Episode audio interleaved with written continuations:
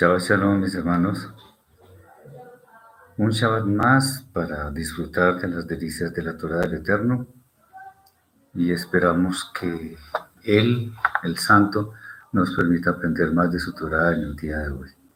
Espero que todo lo que vamos a ver sea de bendición para todos mis hermanos, que haya algo bueno que podamos aprender.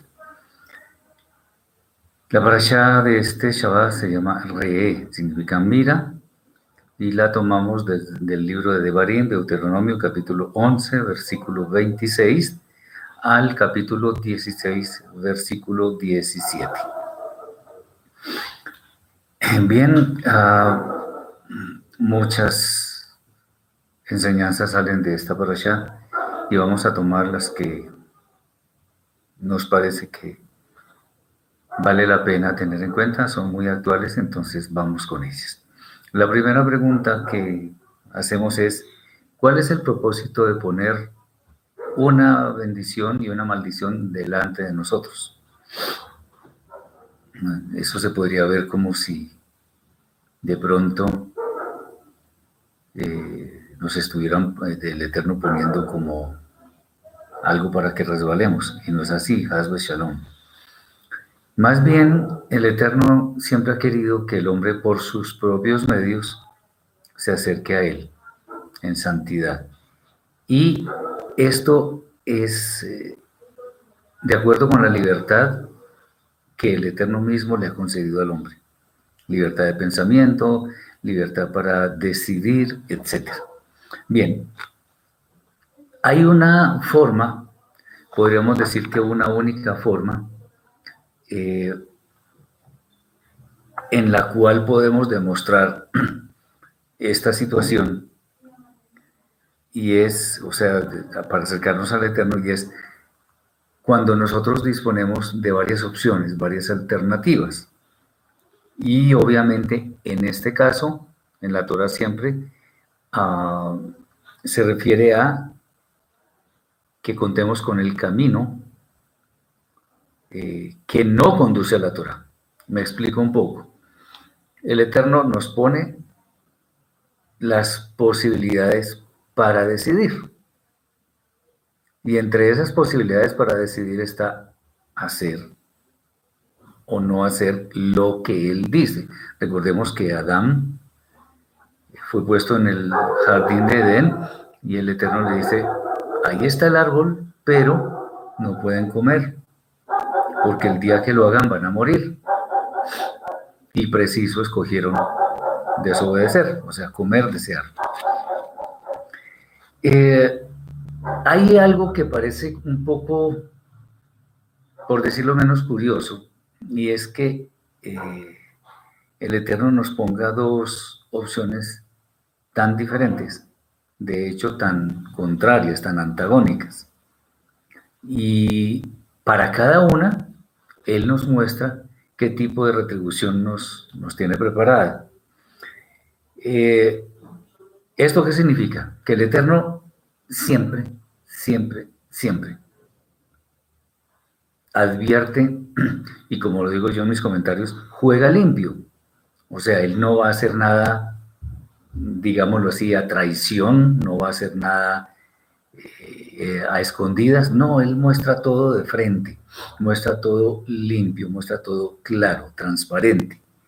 Eh, por eso, al, ponernos las posibilidades de la bendición o la maldición, Él simplemente eh, nos está mostrando que todo eso que Él nos pone por delante es porque nosotros podemos tomar la decisión correcta. Recordemos lo que dice Rab Shaul por allá en la primera carta a los Corintios, que ninguna prueba que el Eterno nos ponga no la podemos superar. Palabras más, palabras menos, que, que Él mismo nos da junto con la prueba la salida para que podamos resistir.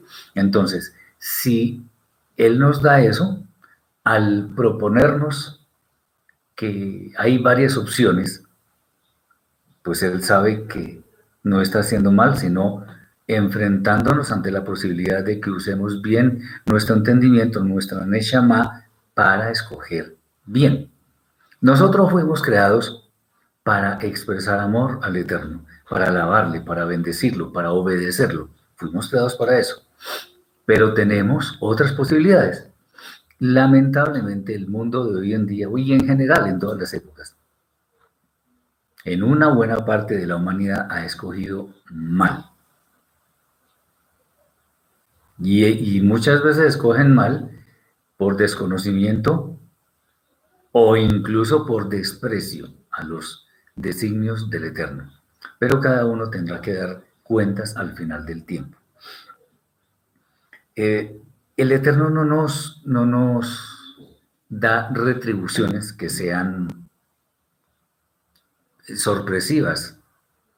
O sea, Él se guarda algo que, es, que solamente sabe Él y nosotros no. Y cuando menos pensamos tenemos una retribución terrible por nuestras faltas, por ejemplo. No, Él no juega así. Él no hace las cosas así. Él dice todo claramente. Si haces esto, si me obedeces, bendición. Si no me obedeces, maldición o castigo, como lo queramos, como lo queramos llamar. Bien.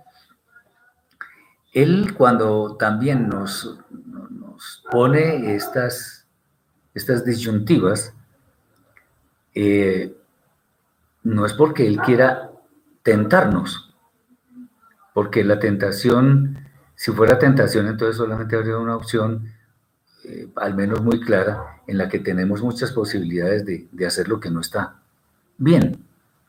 Bueno, él no hace así, simplemente pone ante nosotros todas las posibilidades de tal manera que no tengamos excusa, de hecho. Nosotros no tenemos excusa en cuanto a nuestras acciones. Entonces, esa es una forma de ver este tipo de cosas. En este caso, la, eh, que el Eterno ponga ante nosotros la, mal, la bendición y la maldición. Si nosotros vemos, si llegamos, por ejemplo, vamos por un camino y resulta que llegamos a un punto donde vemos que se abren dos posibilidades. Pero en cada una dice exactamente hacia dónde conduce, pues nosotros tenemos todos los elementos para irnos por el camino que escogemos, a sabiendas de que el, eh, el letrero que hay en cada camino dice específicamente a qué me enfrento. Este es el caso. El Eterno nos está diciendo, hay bendición por un lado y hay maldición por el otro. Usted verá por cuál se quiere ir. Pero además nos dice, ¿qué pasa si se va por, si nos vamos por el lado de la bendición y qué pasa si nos vamos por el lado de la maldición? Él no nos dice nada eh, de improviso, sorpresivamente, no todo está dicho, todo previamente está eh, claro para que nosotros sepamos qué decisión vamos a tomar. De manera que si nosotros, a sabiendas de que el Eterno es claro, es justo y, no, no nos tiene soluciones por eh, opciones por allá que no, no sabemos, sino que las pone todas ante nosotros, si sabemos esto, entonces tenemos que ser conscientes de que si escogemos mal, no nos va a ir bien. Así de sencillo. Bien. Este es, este es un punto que tenemos que tener muy claro porque eh, muchas personas le atribuyen, digamos, sus situaciones difíciles a que, a que el Eterno de pronto no quiso que le fuera bien a las personas o o que me desprecia, bueno, Shalom, porque eso no es así. Simplemente es eso. Él nos da la oportunidad. Acordémonos, por ejemplo, de los padres cuando tienen un, un, bebé y el bebé crece un poco y ya está empezando a dar sus primeros pasos. ¿Qué pasa con esto? Para que el bebé aprenda a caminar, no lo vamos a llevar en brazos todo el tiempo y le vamos a coger la mano. No le vamos a dar la oportunidad incluso de que caiga para que se levante e insista ir por ese camino y no resignarse a que no hay opción, no, de ninguna manera. Acordémonos, por ejemplo, que el Eterno Abraham le dijo algo muy interesante. Y le dijo, anda delante de mí y sé íntegro, sé perfecto, sé santo. ¿Qué significa esto? Que el Eterno le da la opción de que no le esté dando todas las cosas, como decimos acá, masticadas en detalle. No, ya tienes elementos, ya puedes seguir solo, pero yo voy a estar vigilando. Y Abraham efectivamente escogió ese camino de ir delante del Eterno y ser íntegro. Por eso es que la historia de Abraham no ha terminado, se sigue escribiendo. Ah, bien, hay otros temas que nos parece interesante tocar porque son sensibles, entonces eh, vamos a mirar, por ejemplo, y atención especialmente a las personas que vienen de pronto de un trasfondo cristiano evangélico. Lo digo con mucho respeto porque este, este asunto, eh, entre muchas personas que pertenecen a ese tipo de movimientos, este es un asunto que presenta como controversias, o más que controversias. Bueno, sí las hay, pero a veces hay es casi que unanimidad en torno a, ya lo vamos a decir, en torno a que el lugar de reuniones, el templo, etc. Bueno, vamos a ver. Entonces, la pregunta que hacemos en torno a este tema es, ¿por qué el Eterno solo escoge un lugar para poner allí su nombre? ¿Cómo así? Eh, ya me imagino que sabrán a qué me refiero. O sea, hay mucha gente que dice que el, templo del Eterno. Vamos a ir al templo. Al templo el templo del Eterno, el que construyó el rey Shlomo, Salomón. Habría que ver. Bien. En cierta forma, el hecho de que él escoja un lugar para poner allí su nombre, eh, este hecho se relaciona muchísimo con, con el tema de que el Eterno es uno y único, es indivisible.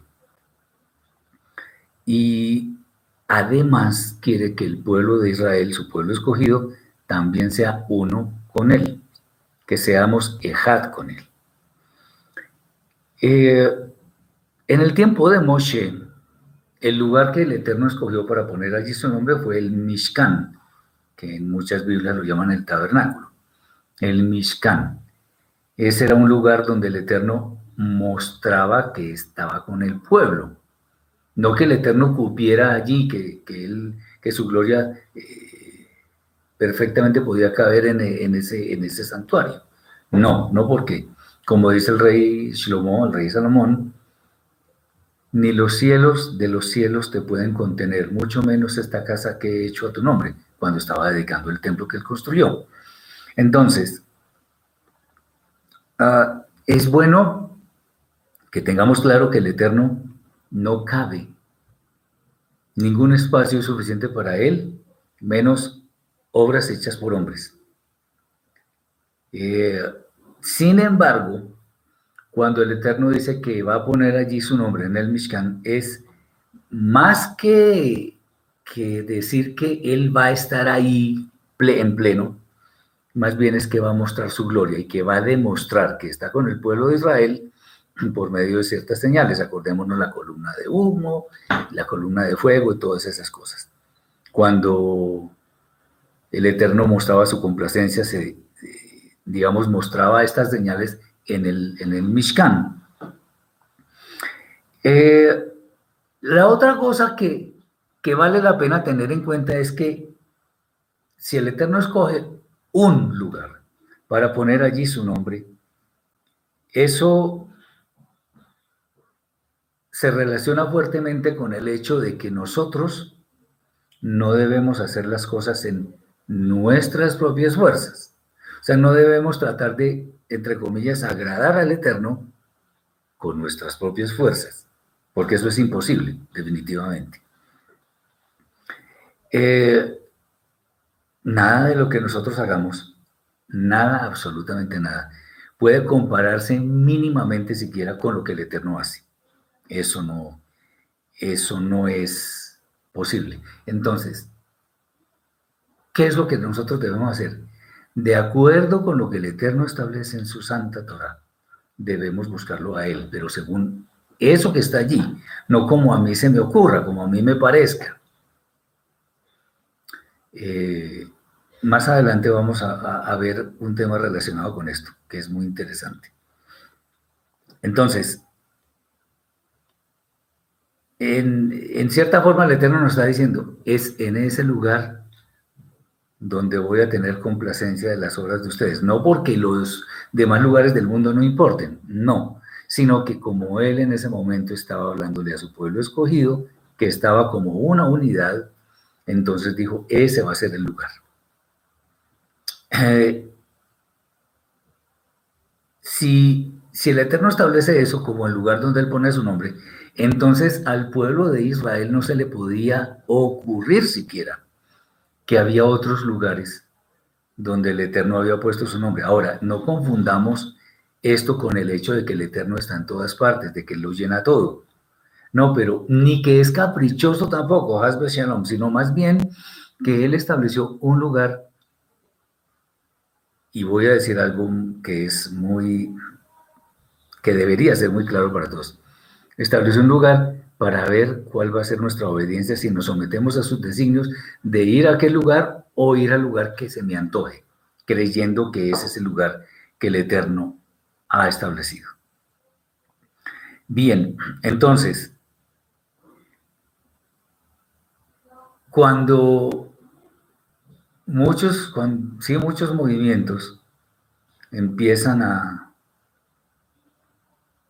a establecer lugares a veces no muy decorosos que digamos, cuando abren iglesias en ciertos sitios y que dicen que ese es el templo del Eterno. No, no, están lejísimos.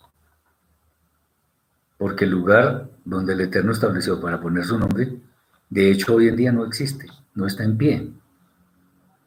No quiere decir que el Eterno no escuche nuestras oraciones, no quiere decir que el Eterno está separado de su pueblo. No, no es eso. Ya hemos dicho en algunas otras oportunidades que si el templo no está en pie, deberíamos tener, digamos, la posibilidad de razonar humildemente en el sentido de que si no está es porque no lo merecemos. Como el tema de la vaca roja, con la que se había, con la que se purificaban las personas por contacto con muertos, etc. No merecemos eso en este momento. Y si vamos a ser eh, otra vez humildes, debemos aceptar que la convulsión espiritual que tiene el mundo en este momento nos explica por qué no hay templo y esas cosas. Ahora, por ejemplo, si en, en Israel hay tanto conflicto con los pueblos vecinos que les lanzan misiles para matar gente indiscriminadamente, pues ustedes se podrán imaginar que alguno de esos diera en el lugar que el Eterno ha establecido. Obviamente el Eterno puede desviar cualquier alma y todo eso, pero muchas personas podrían estar también atentando contra él. Entonces, nosotros no podemos afirmar que el Eterno está, que tiene su nombre en tal o tal lugar. No. El Eterno dice dónde es y eso nos bastaría. Tenemos que meditar mucho sobre esto porque no es cualquier lugar, no es el que se nos ocurra a nosotros. Dicho sea de paso, eh, algo que se me ocurre en este momento es, si a mucha gente se le ha ocurrido que Israel fue reemplazado por, bueno, por quienes sea, no importa, que fue reemplazado, pues es fácil pensar que, que que se les pueda ocurrir que el, templo del Eterno puede ser casi que cualquier lugar, cuando esa no es la realidad. Tengamos eso muy, muy claro porque eso nos permite ver otras cosas. Si el templo no está en pie, pues, es, pues entonces en este momento no hay un lugar donde el Eterno ha escogido para establecer su nombre. Ahora, tengamos en cuenta también, acuérdense unas palabras de Raf Shaul, que dice que nuestro cuerpo es templo de la Ruach Kodesh. de la Rúa Hakodesh. ¿Qué significa esto? ¿Que el Eterno cabe en nuestro cuerpo, en nuestra mente? No, pero al menos un, una mínima parte de su aliento reposa en nosotros para que podamos obedecerle fielmente. Bien. Vamos a, algo más adelante en, en, el tema de los temas de la parasha. Hay, un, hay algo que me gusta tratar siempre y ser lo repetitivo que sea necesario para que lo entendamos. Este es un tema de vital importancia, esto que vamos a hablar. Marcela nos pregunta, ¿dónde se encuentra nuestra alma? Nuestra alma, hermana Marcela, es inmaterial. El alma no la podemos ver, pero nosotros somos una unidad en la que está el cuerpo y el alma. ¿A qué me refiero con eso? Que nuestra alma está acá. No la vemos, pero está conformada por nuestros sentimientos, nuestra voluntad, nuestros eh, pensamientos, nuestras decisiones, todo lo que nosotros estamos eh, programando, todo eso está acá. El cuerpo es el que, digamos, el que resguarda en forma visible lo que es el alma. Y también, obviamente, eh, el alma eh, está compuesta de aquello que es lo que nos lleva a orar y a alabar al Eterno. Entonces el alma está aquí en nosotros. Ese es el tema. Cuando el cuerpo muere, el alma va al Sheol que es el lugar en el cual reposan las almas de quienes han muerto. Eso da para, para mucho tema. Entonces, el asunto es, cuando una persona muere, su alma se va al Sheol, la identidad de esa persona, todo aquello que, piensa, que razona, es, es lo inmaterial y eso va al Sheol en espera de los juicios que llegarán al final del tiempo. Eso es lo que podría decir, porque eso es lo que está escrito en cierta forma y no, no podemos aumentarle. Y de eso vamos a hablar, no del tema del alma, sino un tema sumamente importante. Y espero que mis hermanos pongan mucha atención. Todos los temas son importantes, pero este me llama mucho la atención. Y es un solo versículo que está en la, en la, en la Torah, y sin embargo es supremamente importante. En las preguntas que hacemos en torno a ese versículo, ya vamos a ver cuál es, son las siguientes. ¿Por qué no se debe añadir ni quitar a lo que el Eterno manda? Entonces es un versículo que está por allá en el capítulo 12, versículo 32 en las Biblias cristianas y capítulo 13, versículo 1 en las Biblias hebreas, donde dice, cuidarás pues de hacer todo lo que yo te mando no añadirás ni quitarás nada. O sea, no podemos añadirle a la escritura absolutamente nada, ni añadir ni quitar. Y otra pregunta que se ocurre es, si esto es así, entonces, ¿qué pasa con esas interpretaciones que hacen por ejemplo, los rabinos, los pastores, los imanes, en fin, todas estas personas que están en liderazgo y sean o no sean, o no sean judíos. ¿Qué pasa con, con ese tipo de interpretaciones que podemos en muchos casos decir que son erróneas? Nosotros tenemos un video por allí, pero no vamos a mencionar cuál. Sería bueno que lo vieran alguna vez entonces, ¿qué pasa con esto? Bien, cuando una persona está inmersa, está, se ha adentrado en el cumplimiento de las mismas del Eterno, como él dice, pues cualquier interpretación que se aparte de, del sentido práctico de la Torah, es abominable. Independientemente de que sea un rabino, un pastor evangélico, o lo que ustedes quieran. Es abominable para el Eterno. Eh,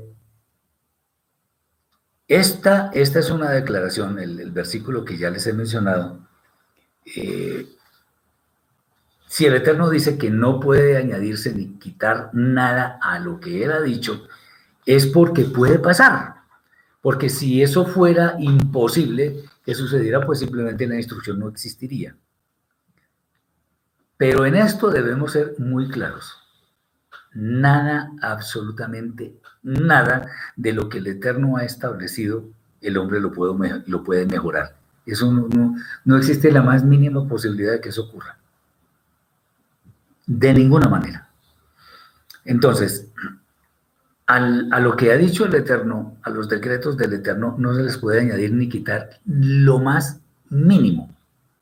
Entonces, por eso es que dice por allá Kefa, Pedro, que ninguna, Kefa o, o Shaul, ya no, me acuerdo, discúlpenme, a veces se me olvidan mucho las cosas, pero dice que la interpretación de la escritura no es personal, o sea, no es lo que a mí se me ocurra. Como dicen mucho, fue que el Eterno me dijo, el Eterno me guió, el Eterno me inquietó. Así, es que el Eterno se contradice. No, no, no, no, no, no, no. Si la interpretación no corresponde con lo que está escrito, pues es una interpretación espuria y no se puede aceptar. Entonces, el querer añadir o quitar es una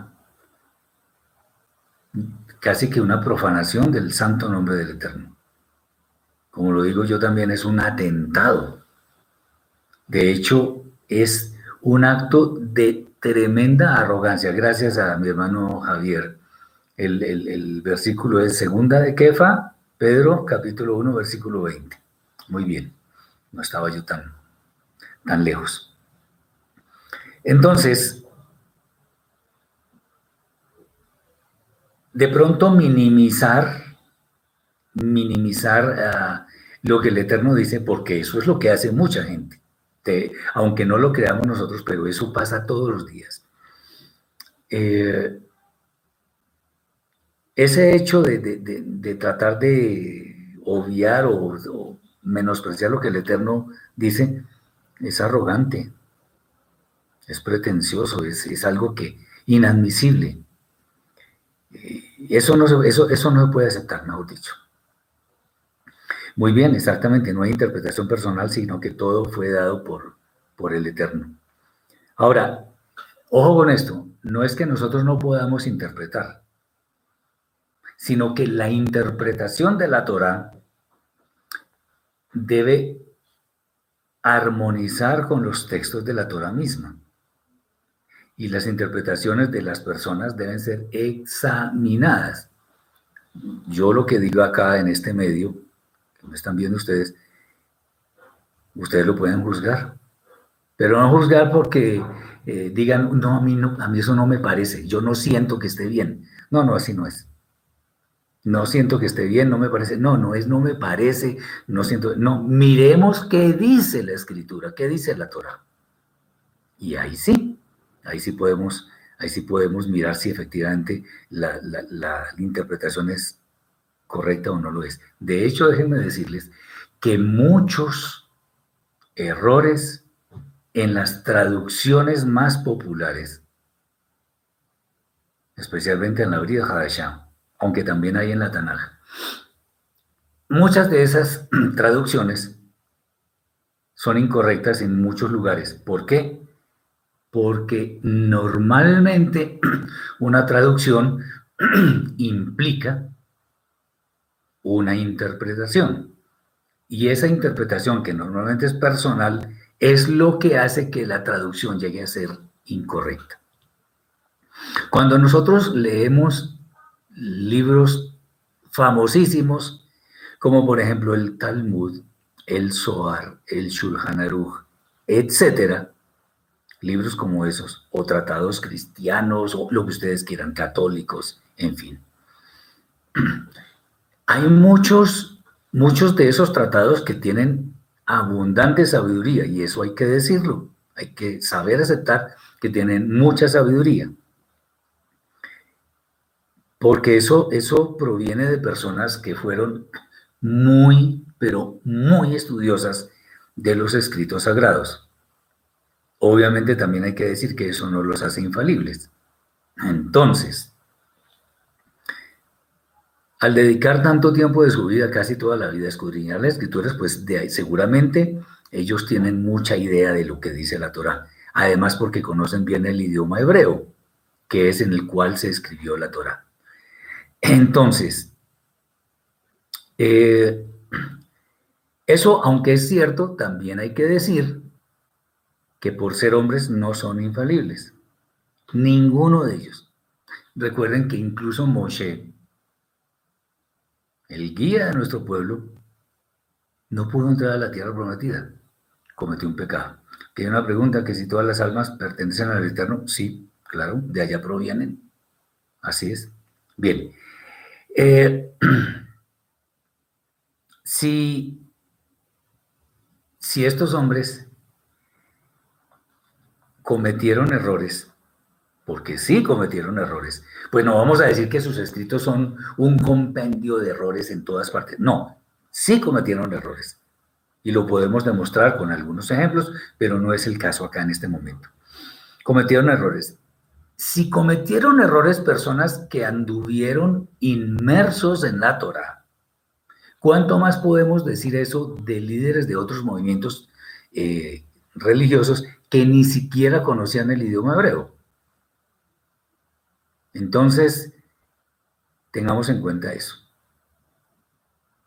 Por ejemplo, hay errores que salen de interpretaciones, como por ejemplo la famosa teoría del reemplazo de Israel, que ya Israel no es el pueblo del Eterno, sino otra cosa que ellos llaman disque la Israel espiritual, que ahora está conformada por personas que ni siquiera pertenecen a Israel.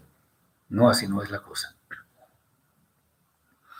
Que, el, que nosotros, y eso sale, esa teoría, esa doctrina, sale del versículo que encontramos en Romanos 11, 17, donde dice que, que los gentiles han sido injertados en lugar de las ramas del olivo natural. Esa es una interpretación horrorosa, y perdón por el término, terrible. Porque una cosa es decir, fueron injertadas en lugar de, y otra cosa es decir, fueron injertadas entre las ramas. Eso es diferente. Eso es diferente. Gracias, Ivana, por el versículo de Ezequiel. Todas las almas son mías. Muy bien. Ezequiel 18.4. Bien, el, el tema cuál es entonces? Que tenemos que tener muchísimo cuidado. O sea, la interpretación de la escritura no se hace a la ligera. Se hace teniendo en cuenta su trasfondo hebreo en primer lugar y segundo, que los textos sean armónicos entre ellos porque lo que sí podemos decir, sin temor a equivocarnos, es que la Torah no se equivoca, porque es del Eterno. El Eterno es su autor. La Torah no se equivoca. Y en general las escrituras en general no se equivocan, porque su autor es el Eterno mismo. Bien. Ah, esto también nos lleva a decir algo, y es con todo respeto y, y, teniendo en cuenta lo que se ha hecho a través de los siglos, durante los siglos, y es que eh, independientemente de que grandes hombres de la historia hayan tenido la mejor intención de hacer una interpretación de la escritura, pero que sea equivocada, pues eso es pecaminoso, eso es abominable ante el Eterno. Si es, si es eh, añadidura o algo que se le quitó a la, a la escritura. Bien, nosotros entonces nos debemos esa la verdad, nos debemos al camino que conduce a la vida, no a lo que, por ejemplo, a mí me parece, permítaseme el término, me parece bastante fastidioso cuando alguien, lo digo con respeto de todas maneras, pero ese cuentico de que, ay, mire, es que a mí me dijeron que tal cosa me dijeron. Y es que usted no tiene criterio para evaluar. Es que me dijeron, o sea, nos estamos basando en rumores. Eso no puede ser así, no puede ser así. Nos debemos basar es en la palabra del Eterno. Nada más. Es que me dijeron que, este, que esto sí se puede comer, es que me dijeron que esto se hace así, es que me dijeron, por ejemplo, con el famoso bautismo, que hay mucha gente que cree que se va a condenar en el infierno, hablando en términos coloquiales, si no se bautizan. ¿Dónde está escrito eso? O sea, ese, ese, y como ese ejemplo hay los que ustedes quieran. E, Edson de Brasil, mi hermano aquí, vamos a ver si, si le, le, leo bien. ¿Cómo podríamos ser injertadas a la gente sin guardar Torah en los días de... Bueno, no, no sé, pero venga, le cuento, ya más o menos le veo por dónde va la pregunta. Somos injertados porque nosotros tratamos con nuestras fuerzas, quiero decir con nuestras fuerzas, tenemos toda nuestra voluntad puesta en obedecer al Eterno. Y aunque pecamos, porque tenemos debilidades, porque todavía el pecado se resiste a salir de nosotros, estamos en una lucha permanente por tratar de hacer lo que el Eterno nos dice. Pero es ya, ya, nos, ya nuestra mente no está puesta en el pecado como tal, sino que está puesta en tratar de guardar los mandamientos del Eterno. Y en medio de eso, pues podemos caer. Por eso es que dice la escritura también, siete veces cae el justo y de todas ellas se levanta. O sea, podemos ser justos y pecar. Con esto no estoy invitando a pecar, sino que aún siendo justos, podemos fallar, podemos podemos pecar. Y entonces por eso está el recurso del arrepentimiento que nos lleva a otra vez a la senda de la vida. Pero si somos injertados, un, que seamos injertados no significa que en este momento seamos perfectos, de ninguna manera. No somos perfectos, pero sí vamos camino de la perfección. Entonces, ¿el tema cuál es? El tema es, ¿vamos perfeccionando nuestra santidad? Como dice por allá 2 Corintios 7.1, vamos perfeccionando la santidad en el temor de Elohim, pero no significa que ya seamos perfectos. Ese es el tema. Bien. Ah, entonces, por eso nosotros insistimos tanto en los textos en los cuales se evidencia, como por allá en Matillahu 5.17, donde dice que el Mesías, Yeshua, donde dice, yo no vine para abrogar la Torá ni los profetas.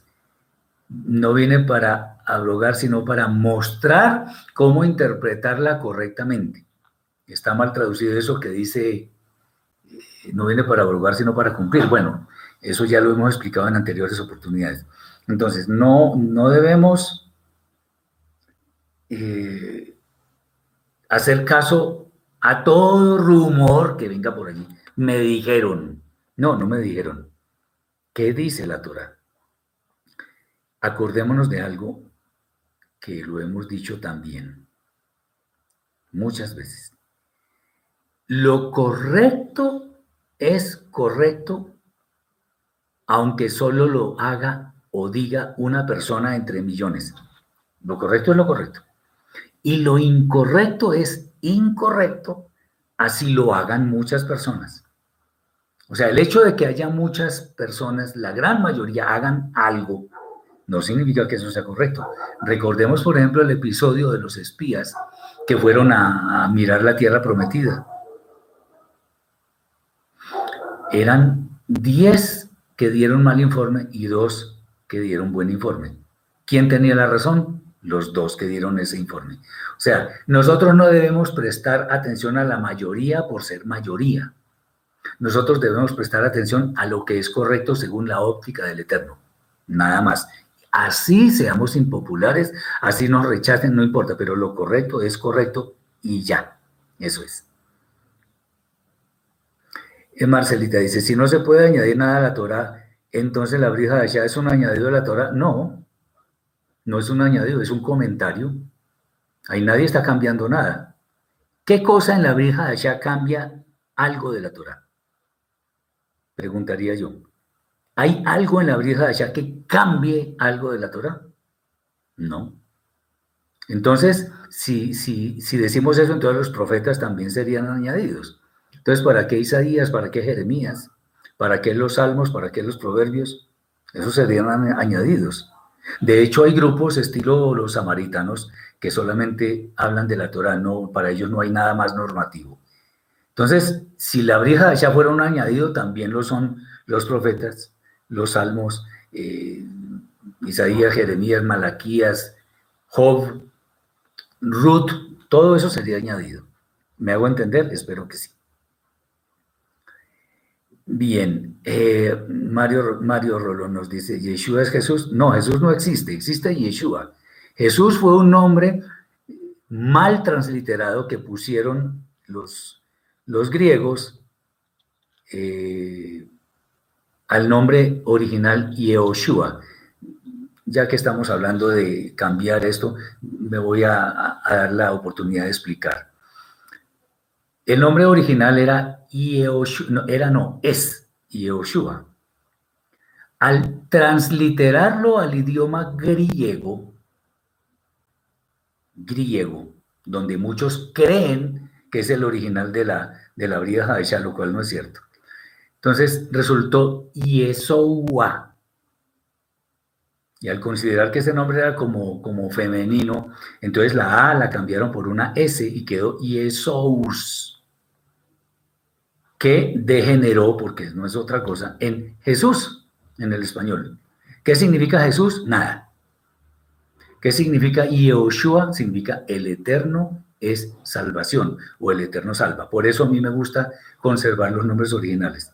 Jesús es el nombre que se inventaron para, para transliterar, porque no es, transliterar un nombre no significa trasladarle también el significado. No. ¿Qué nombre en hebreo es Jesús? No existe. Ese nombre en el hebreo no existe. Yeshua es qué? Es hebreo. Él nació en Bethlehem, Efratá, en la región de Israel. Es hebreo. Entonces el nombre es Yehoshua, solo que eh, abreviado se le conoce como Yeshua, que es básicamente lo mismo. Entonces, eh, Yeshua es el Mesías, Yeshua es el unigénito del Eterno si nos referimos a, es, con eso que estoy diciendo a que Yeshua es Jesús, ¿sí? Es, claro, él no vino a abrogar la Torah de ninguna forma, él no vino a cambiar nada, la Torah sigue vigente, eso que nos quede claro, bien. Eh, como un corolario a, este, a esto que estamos hablando, cuando veamos algún comentario de algún libro de la escritura, especialmente de la Torah, es posible que tenga errores. Es posible, claro que sí. Puede que no, pero si tiene errores, hagamos lo que nos sugiere el gran Shaul de bendita memoria, el Rab Shaul, el apóstol Pablo.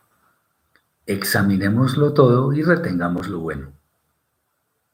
Acordémonos que aún personas que son malas pueden hacer o decir cosas que son buenas. Eso es claro. Y personas buenas pueden hacer cosas que son malas también. Entonces, seamos inteligentes, seamos sabios para discernir todo aquello que el Eterno pone ante nosotros. Como lo dice esta allá que se llama re, que significa mira, pongo ante ti la bendición y la maldición. Entonces, seamos sabios en eso. Bien, hay un tema que es sumamente importante y me voy a permitir, aunque yo lo he dicho en otras oportunidades, pero me voy a permitir enfatizarlo en esta, en esta explicación. Porque a veces se ignora mucho el peligro que entraña un falso profeta. Porque es que hay muchas personas que se asignan el título de profeta y en las redes sociales o en los micrófonos de no sé dónde, el profeta. Y eso, mejor dicho, se inflan con eso. Entonces, amén, Rafaela. hay mucho que aprender, pero bueno, Y también tiene errores, pero no es el caso de decirlos acá, pero bueno. Entonces, ¿el tema cuál es? ¿Cómo, lo que vamos a decir no es una receta, pero al menos damos unos tips, algunas sugerencias que nos sirven. ¿Para qué? Para discernir los falsos profetas. Esto es muy importante, mis hermanos, porque, como decía hace unos instantes, debemos ser sabios. Debemos preguntar. Antes de sacar conclusiones a la ligera, debemos preguntar. ¿Y qué dice la escritura en torno a preguntar? Como lo dice el libro de los proverbios, en la multitud de consejos hay sabiduría. No es tanto decir, ay, es que mira, allí me dijeron tal cosa y aquí me dieron otra. No, yo pregunto, me dan un concepto y yo estudio, yo miro si eso es armónico con la Torah y vamos para adelante. Mario dice, esto no es tema de para allá, pero se lo voy a responder. Entonces pagó por nuestros pecados en la cruz, en ninguna cruz, en un madero. ¿Todo bien, todo bien hasta ahí? Pues, ¿qué está mal? Los judíos creen en Yeshua y no en Jesús porque inventaron los romanos. Creen en Yeshua, claro. Los que creen en Yeshua creen en Yeshua. Ellos no creen en ningún Jesús. Bien. ¿Yeshua sigue siendo el mismo? Sí. De hecho, está en este momento oficiando como sumo sacerdote oficiando e intercediendo por aquellos que han de alcanzar la salvación, como está escrito por allá en Hebreos capítulo 7, versículo 25. Lo pueden mirar. Bien. Entonces, ¿cómo discernir los falsos profetas? Esto es importantísimo porque a veces hay mucha confusión. Entonces, miren, en Devarim, el libro de Deuteronomio está escrito, capítulo 13, versículos 2 al 6. Cuando se levantare en medio de ti profeta, o soñador de sueños. Acuérdense, ahí me soñé tal cosa y ya creen que eso es el mensaje del cielo, revelación. Pues no.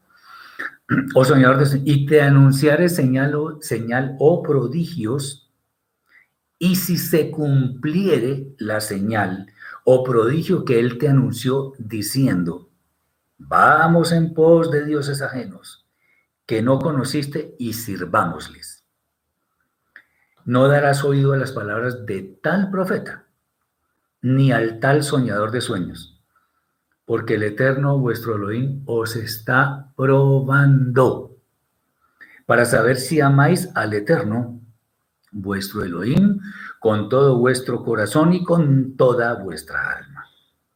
En pos del Eterno vuestro Elohim andaréis, y a él temeréis, guardaréis sus mandamientos y escucharéis su voz. A él serviréis y a él seguiréis. Tal profeta o soñador de sueños ha de ser muerto. Lo deben matar. Por cuanto aconsejó rebelión contra el Eterno, vuestro Elohim, que te sacó de la tierra de Misraim, de Egipto, y te rescató de casa de servidumbre y trató de apartarte del camino, el Eterno está hablando en forma personal, trató de apartarte a ti, por el cual el Eterno, tu Elohim, te mandó que anduvieses, y así quitarás el mal de en medio de ti. Bueno, ahora no es que vayamos a decir, aquel es un falso profeta, vamos a matarlo, no, tampoco, eso es otra cosa, porque eso es algo que deben ejecutar los jueces designados para ese efecto. Bien. Entonces aquí claramente nos está hablando las palabras, en el discurso de Moshe está hablando de los falsos profetas, para que nosotros tengamos la capacidad de discernir, de darnos cuenta quién es un falso profeta. Porque hay muchas personas que afirman en todas partes que son profetas. No estamos diciendo que no puedan tener el don de profecía, claro que lo pueden tener, pero hay que juzgarlo. Y si no es profeta, no es profeta. Punto. Bien. Eh, hay que examinar todo lo que las, las personas dicen, los profetas dicen, lo que dicen los maestros también. Hay que examinarlo. Un maestro que no se deje examinar, pues no es un buen maestro, no es idóneo. Cuando uno habla debe ser capaz de asumir la responsabilidad de ser juzgado. Y si se equivocó en algo, si alguna persona le hace ver su error, debe ser capaz de aceptar que se equivocó. Así debe ser. Bien. Cada vez que escuchamos algo de un llamado profeta, debemos juzgar sus palabras, debemos examinar sus palabras. Eh, el, el, problema es que muchas de esas personas que se dicen profetas tienen mucha posibilidad, mucha capacidad de convencimiento. Mucho cuidado con esto. En especial si son falsos profetas, pues es una persona que con sabiduría convence a la gente con argumentos es diferente. Bien. Un profeta es una persona que el Eterno ha enviado específicamente a su pueblo en circunstancias también específicas en las cuales debe transmitir un mensaje para el momento que, que lo envía. Y siempre, siempre, siempre el profeta invita a enderezar el camino en pos de la Torah. Porque si todos fuéramos santos perfectos, no habría necesidad de profecía. ¿Para qué? Entonces, la existencia de profetas equilibra el hecho de que haya mucho mal en el mundo con la posibilidad de que las personas volvamos de nuestro camino de pecado y sigamos la Torah del Eterno. Eh, ¿Y para qué? Porque el profeta, como es enviado por el Eterno, pues tiene una misión y es de tratar de que las personas no se pierdan. Acuérdense por allá que también Kefa, Pedro, dijo que el Eterno es paciente para con todos, no queriendo que ninguno perezca, sino que todos procedamos al arrepentimiento. Obviamente no va a ser así al final, pero igual Él quiere que todos seamos salvos. Y por eso envía profetas, por eso nos dio la Torah, por eso están todas estas cosas, por eso existe la parasha, las enseñanzas semanales que difundimos para que las personas que a bien tengan escuchar, queden al menos inquietas en torno a esto de seguir la Torah, como el Eterno quiere. No como nosotros, sino como el Eterno quiere. Entonces, es importante identificar a quien dice ser profeta para ver si, si, si, es así o no es así. Entonces, al menos vamos a dar unas sugerencias que nos pueden servir para identificar si la persona es o no es un verdadero profeta. Lo primero, las palabras que él dice necesariamente eh, están en concordancia con la Torah. Es un profeta, un profeta verdadero. Las palabras que habla no se apartan de la Torah. Eso es independiente del mensaje que transmite. Siempre sus palabras están en concordancia con lo que dice la Torah. Eso debe ser claro. Eh, otra, otra sugerencia es, el profeta no busca nunca, nunca beneficiarse personalmente. Él no busca ni retribuciones materiales, ni el aplauso, ni el reconocimiento. No, no, no, eso no. Eh, lo que quiere el profeta es transmitir el mensaje que le ha sido dado. De hecho, es su obligación también. Si el Eterno escogió a una persona, le dio don de profecía en algún momento, no necesariamente eso es permanente, pero si se le dio en algún momento y le dio algún mensaje, pues lo tiene que, lo tiene que transmitir. Juan está preguntando algo que no es de esta para allá, pero lo voy a responder. ¿Se reconstruirá el templo? Yo, en ninguna parte dice que se va a reconstruir. Usted puede buscar en toda la escritura y no busca versículos que, no encuentra versículos que, que afirmen que, que el tercer templo se va a construir. Yo no estoy muy convencido de que eso vaya a ser así. Si es así, lo veremos en el tiempo en que el Eterno lo tenga destinado. Bien. Siguiente, lo que el verdadero profeta dice tiene alguna evidencia que se pueda comprobar. O sea, eso no es que porque la persona dice eso es así. No, algo en ese mensaje debe tener evidencias que nos dan la tranquilidad de que efectivamente la persona es un profeta. Entonces estamos hablando de identificar un verdadero profeta. Un falso profeta pues hace lo contrario. Ojo, de hecho estas cosas aplican en gran manera también para los maestros. Tengamos cuidado con eso. El profeta nunca pretende, oíganme bien, nunca pretende hablar en su nombre. Él se somete a lo que el Eterno le manda decir. Es un obrero fiel. No se da ínfulas de que yo, personas que dicen, yo soy el enviado, yo no sé, demuéstralo. Eso no es hablando cosas, no, demuestre que efectivamente es así. Y finalmente, los mensajes que ese profeta transmite deben eh, edificar a quienes escuchan. No importa que sean palabras de reprensión, advertencias, pero lo que buscan siempre es el bienestar espiritual de quienes son sus oidores. Solamente voy a responder esta pregunta porque eso no es de esta para allá. Le pido el favor. Que, se que por qué se hacen sacrificios o se harán sacrificios, ¿dónde dice? El que esté haciendo sacrificios hoy en día está bien equivocado, eso no. Eh, entonces, y lo que estén haciendo los judíos en este momento no necesariamente corresponde a la voluntad del Eterno. Bien. Si una persona de verdad es un profeta auténtico del Eterno, quienes escuchamos su mensaje estamos obligados a no solamente escuchar, sino a actuar en la dirección en que Él lo dice, porque son palabras que vienen del Eterno. Obviamente hay que discernirlo. Entonces, por eso estamos dando algunos tips, algunas sugerencias que nos permiten entender que una persona sí es o no es un verdadero profeta.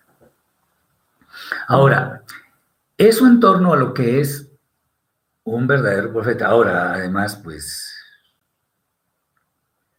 si es posible, de alguna forma se puede conocer la vida de esa persona. Y debe ser una vida de una vida correcta, una vida honesta, en fin. ¿Ok? Bien. Ahora, ¿cómo podemos conocer a un falso profeta? Aquí viene el, el tema. Lo que nos dice la Torah es lo que nos sirve para ver si esa persona efectivamente es un falso profeta. Bueno, lo primero es que esa, los mensajes que, dan muy posiblemente presentan diferencias grandes o pequeñas con lo que está escrito en la Torah, incongruencias. Entonces, eh, puede ser que si meditamos en las palabras que dice esta persona, encontremos que incluso contradicen la Torah. Y eso ya descarta de plano eh, que sea un verdadero profeta. Definitivamente no es por ahí. Otra, otra evidencia es que pronuncia palabras que nos invita a ir, nos invitan a ir en pos de dioses ajenos. No lo va a decir en forma muy evidente, porque bueno, ya, ya uno diría, ya, descartado, sino más bien, eh, por ejemplo, eso viene en forma de doctrinas equivocadas, doctrinas torcidas, eh, pecaminosas, o personas que se autoconsideran las ungidas, ungidas. Eso es muy delicado. Dice Rafaela que si hay profetas en este tiempo, yo diría más bien que hay personas que tienen el don de la profecía, pero que sea profeta por sí mismo durante toda la vida, no sé. Igual todas las profecías necesarias para nuestra salvación, para nuestra vida de justicia, ya están dadas. Si hay personas que tienen el don de profecía, son para dar mensajes referentes a un momento específico. Porque si una persona dice arrepiéndanse, no sé qué, eso ya está en la, escritura o no, ya está. Eso ya está dicho y de muchas maneras. Entonces, más bien, si una persona viene y, y, en un momento coyuntural en algún país o en alguna región o algo, da un mensaje en el que invita a la gente a que se preocupe porque pueden suceder, entonces puede ser. Pero sí, el don de profecía sí lo hay.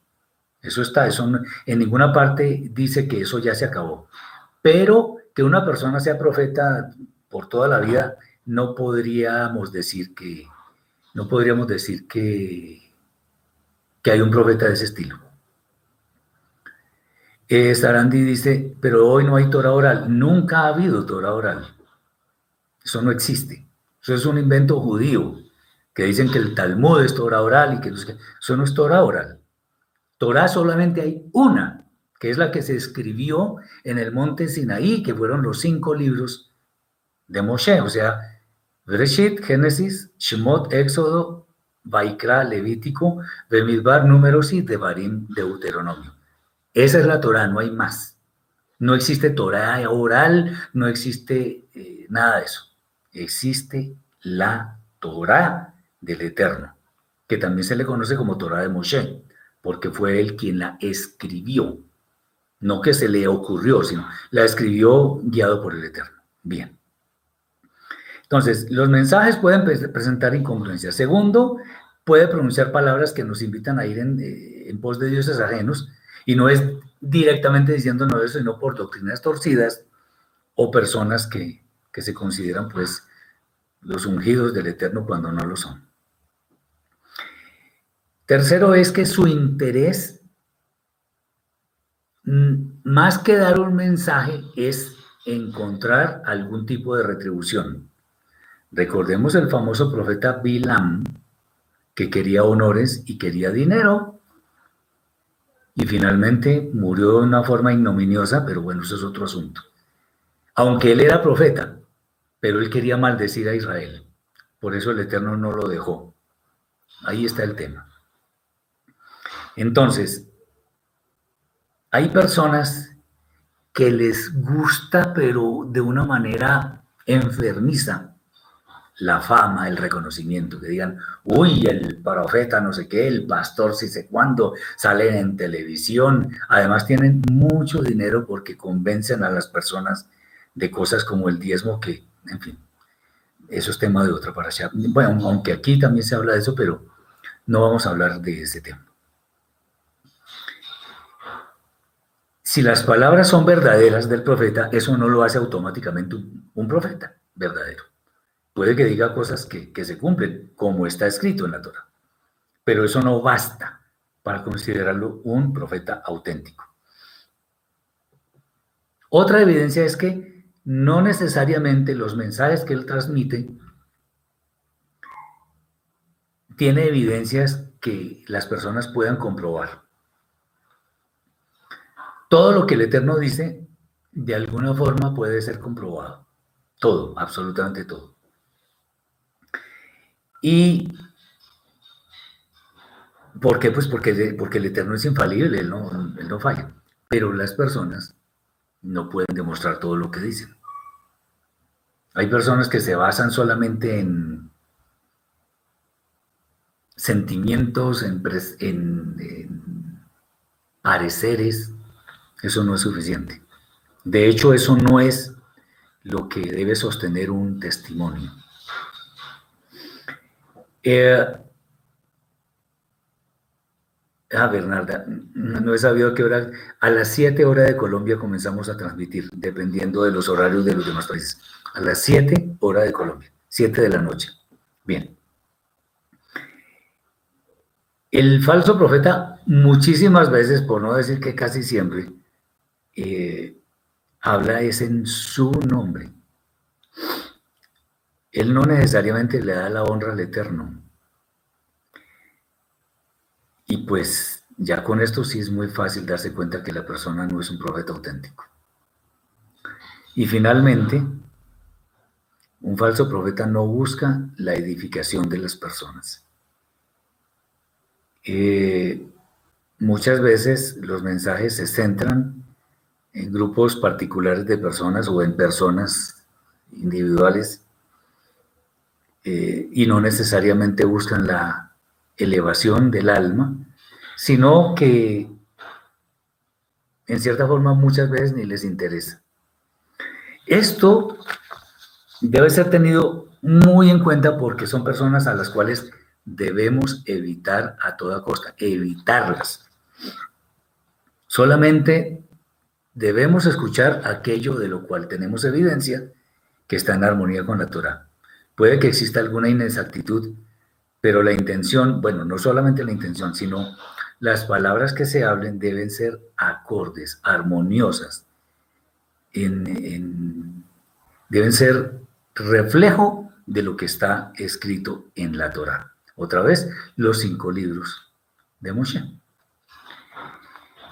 Ah, es bueno entender que la profecía que el Eterno dio a sus hombres en toda la historia ya fue dada completamente. Porque lo que tenemos en la Tanaj es suficiente para actuar en esa dirección para ir a la vida eterna. Lo que pasa es que hay mensajes que nos pueden ayudar en nuestra propia vida diaria vivir de una mejor manera, que sea agradable al Eterno. Otra vez, hay personas que pueden tener el don de profecía, pero tenemos que tener mucho cuidado de a quién vamos a escuchar, porque eso, de eso puede depender incluso la salvación de nuestra alma. Nos dice Edson, a las 21 horas, a las 21 horas de, o sea, a las 19, exactamente, a las 19, a las 19 horas de Brasil empezamos, porque ustedes nos llevan dos horas, entonces, aquí son las 19, perdón, a las, no, a las 21 horas de Brasil. Aquí empezamos a las 19, allá son las 21. A las, 10, a las 21 horas de Brasil empezamos. Bien. Ah, muchos temas. Esta allá trae muchos temas interesantes. Hay otros que, que pueden ser interesantes, pero bueno, no quiero alargar innecesariamente esta charla. Creo que está bien por ahora, pero tengamos en cuenta estos, estas sugerencias que hacemos con todo el amor por nuestros hermanos y que queremos que crezcan en el camino que lleva a la vida, especialmente a la vida eterna. Entonces, Ah, bueno, Bernardo dice, esta, para allá también habla de la acá, por favor, ¿cómo es lo de la acá? Bueno, vamos a, ya que la hermana lo pregunta, vamos a hablar un poquito de esto y ya cerramos. Sedaca. En principio, a, ver, en el, en el libro de Bereshit, en Génesis, capítulo 15, versículo 6, cuando el Eterno le dice a Abraham, que saliera a mirar el cielo y las estrellas que no las podía contar, bueno, todo eso. Y dice, en el 15.6 dice, y creyó al Eterno y le fue contado por justicia. Esa es la traducción. Allí dice que le fue contado por Sedacá. Sedacá también se traduce muchas veces como justicia, pero ¿cómo es el asunto? ¿Qué es Sedacá? La palabra sedaká viene del vocablo sedek, que significa justicia. Por eso es que la palabra sadik, que escuchamos tanto del hebreo, significa justo. Para las mujeres, para el, femenino de, sadik es sadeket, que significa una justa. Recordemos que en el hebreo las palabras normalmente, o muchas palabras, muchos grupos de palabras están relacionados por una cosa que se llama shoresh, o sea, la raíz. Shoresh significa raíz, porque son letras comunes. Entonces, en, la palabra sedaká, en la palabra sedek, sadik, etc., está la, la letra tzade, la letra dalet y la letra kof, esas tres. Con esas tres letras se puede escribir sedek, se puede escribir sadik, y Sedaká, pero Sedaká tiene una E al final.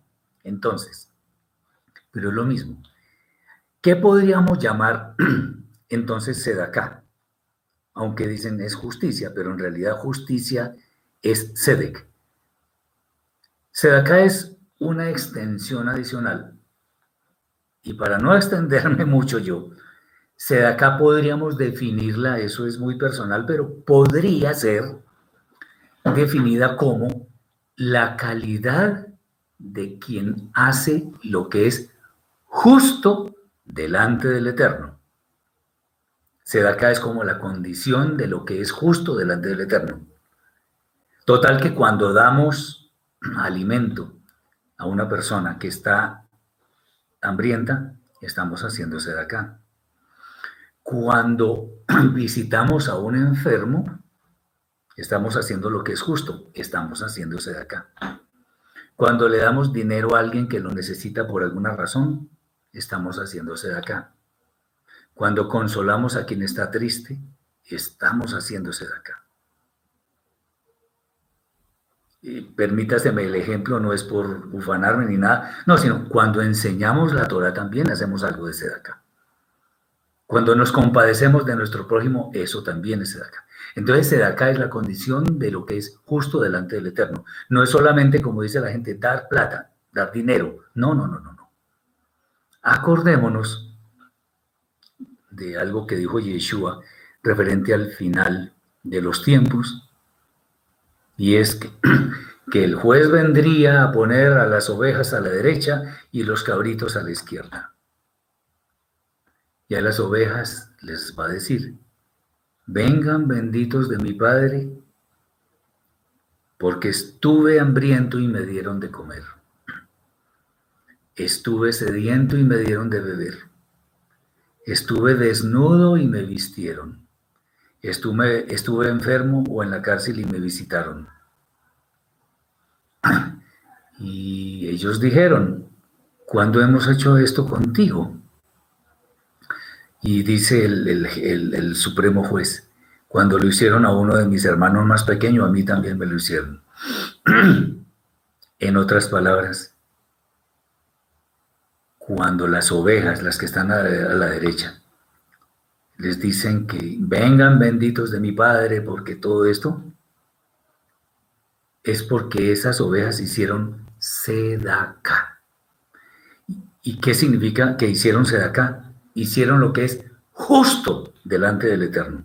Y ahí no está hablando de religiones, no está hablando de celebraciones, eh, quién sabe de qué tipo, está diciendo de hacer lo que es justo delante del Eterno.